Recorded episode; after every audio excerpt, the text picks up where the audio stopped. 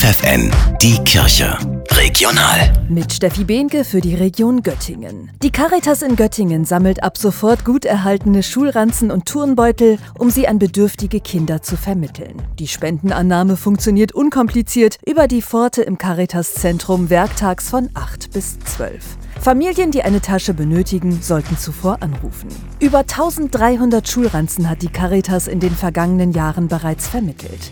Zum Duderstädter Godehard-Tag im Juli will der inklusive Campus der Caritas die längste Wimpelkette Deutschlands anfertigen. Und jeder kann mitmachen, sagt Isabel Lubojanski vom Leitungsteam des inklusiven Campus. Wir suchen immer noch fleißige Unterstützerinnen, die bereit sind, einen Wimpel zu nähen, sodass wir wirklich hier die längste Wimpelkette entstehen lassen können. Die Stoffe dafür gibt es im Familienzentrum der Caritas. Schreibt eine Mail an familienzentrum.caritas-südniedersachsen.de.